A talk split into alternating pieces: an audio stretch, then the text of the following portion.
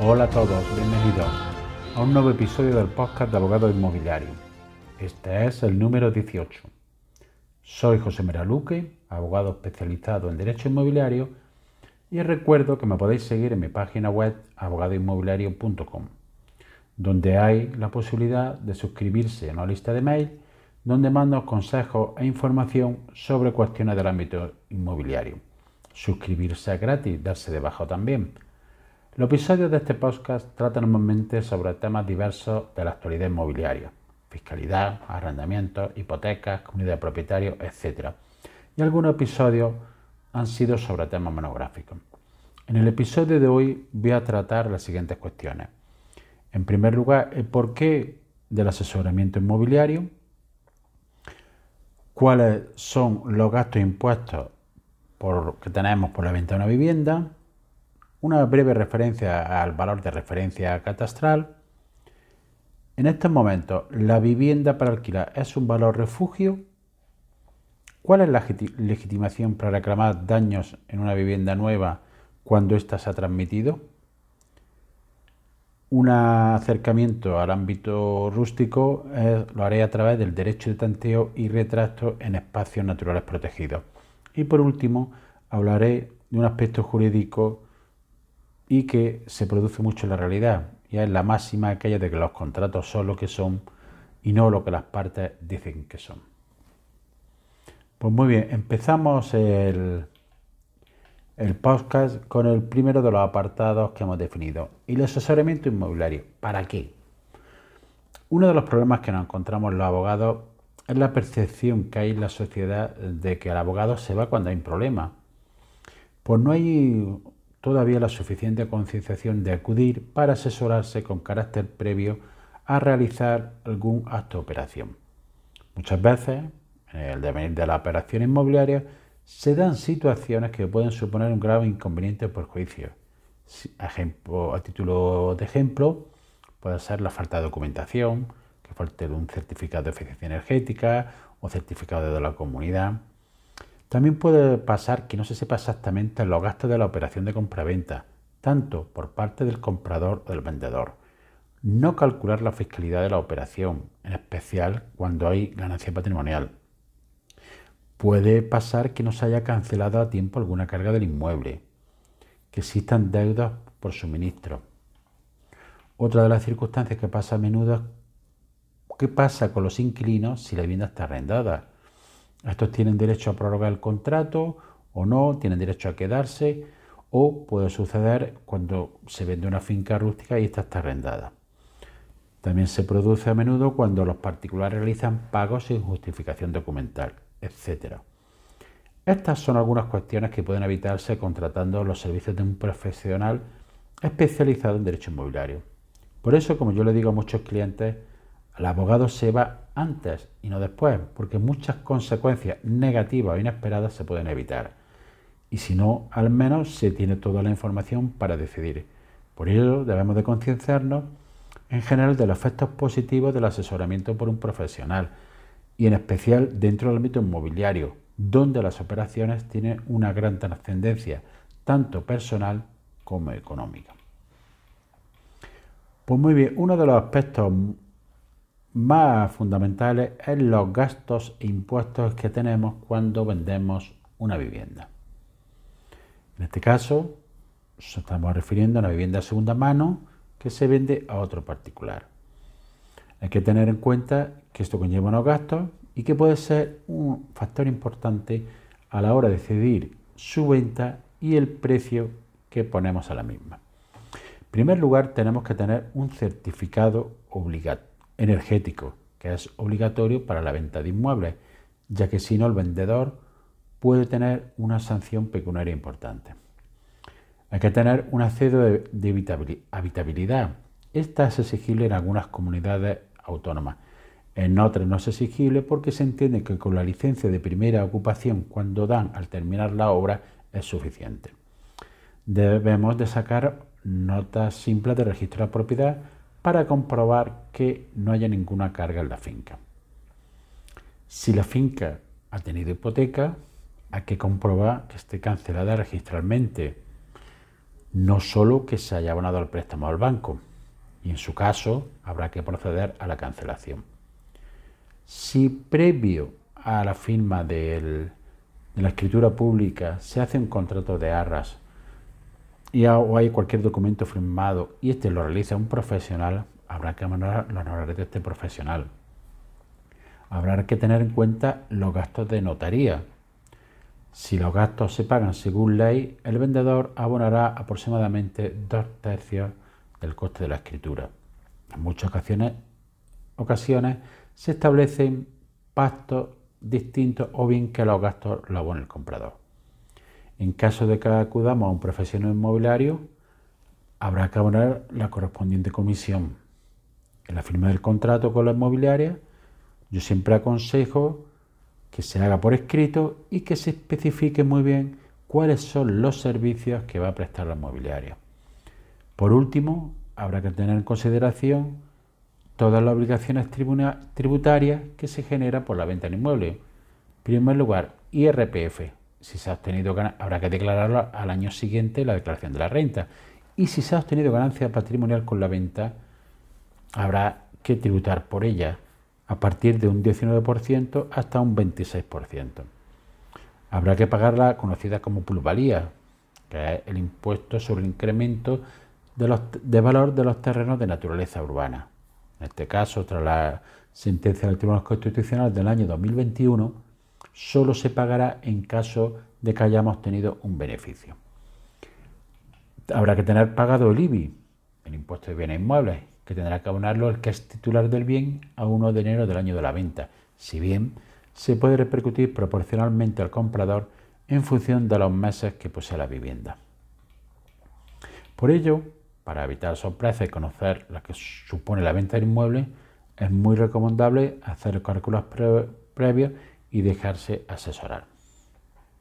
Relacionada con la venta y las transmisiones de inmuebles está lo que se conoce como valor de referencia catastral. Esta ha sido una de las novedades más importantes en el ámbito inmobiliario para el año 2022. Es que ya hay que tener, realizar la aplicación del valor de referencia catastral es el mínimo que tiene que considerarse en las transmisiones de inmuebles. El pasado 1 de enero entró en vigor el mismo que fue introducido por la Ley 11-2021 de medidas de prevención y lucha contra el fraude. ¿Qué es el valor de referencia?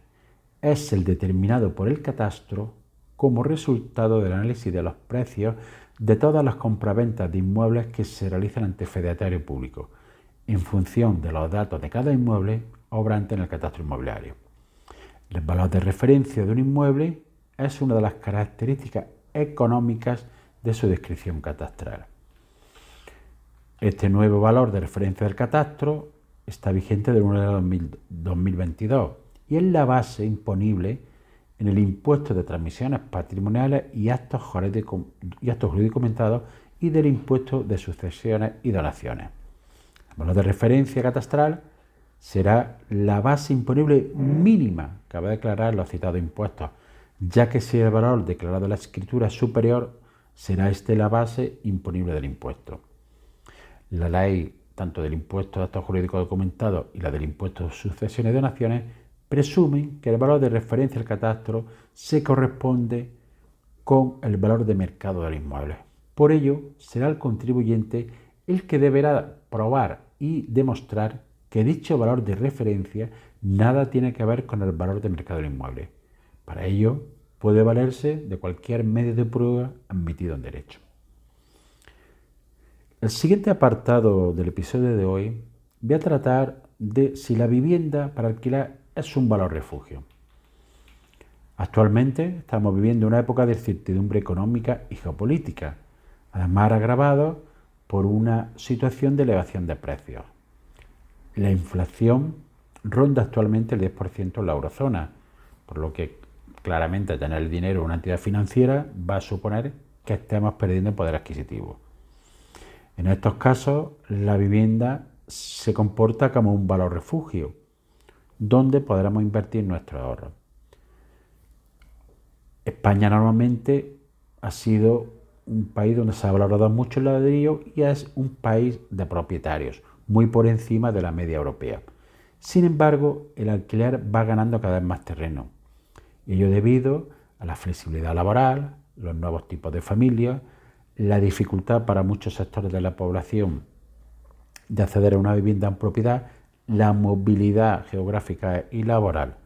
Por ello, la demanda de vivienda en alquiler ha pasado en los últimos 15 años de ser de un 14% a un 19% y sigue actualmente esa línea ascendente. Por otra parte, los precios de los alquileres se han incrementado en los últimos años en torno al 8 o el 10%, siendo especialmente significativo el incremento en las grandes ciudades. Y la rentabilidad media de los alquileres ronda como mínimo el 6%, siendo este porcentaje difícil de encontrar en otro tipo de inversiones. Y además, teniendo en cuenta que siempre vamos a conservar la propiedad del bien, por lo cual el riesgo en relación con otro tipo de inversiones es mucho menor.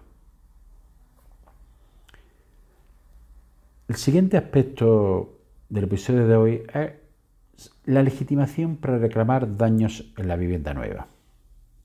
Cuando se compra una vivienda, hay una responsabilidad por parte del promotor y los demás agentes que han intervenido en la construcción. Los plazos de garantía son de un año para defectos de terminación y acabado, de tres años para defectos de habitabilidad y de diez años para defectos de cimentación y estructura.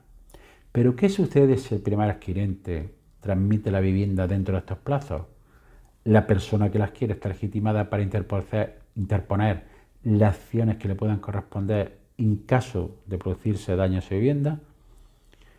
Ha habido una reciente sentencia del Tribunal Supremo, en concreto del mes de junio de 2022, que ya viene a sentar un criterio que ya está establecido y determina que los recurrentes, como segundo adquirentes de la vivienda, están legitimados para reclamar en defensa de sus derechos adquiridos derivativamente en base a la compra-venta de los anteriores titulares, que nunca renunciaron a sus derechos.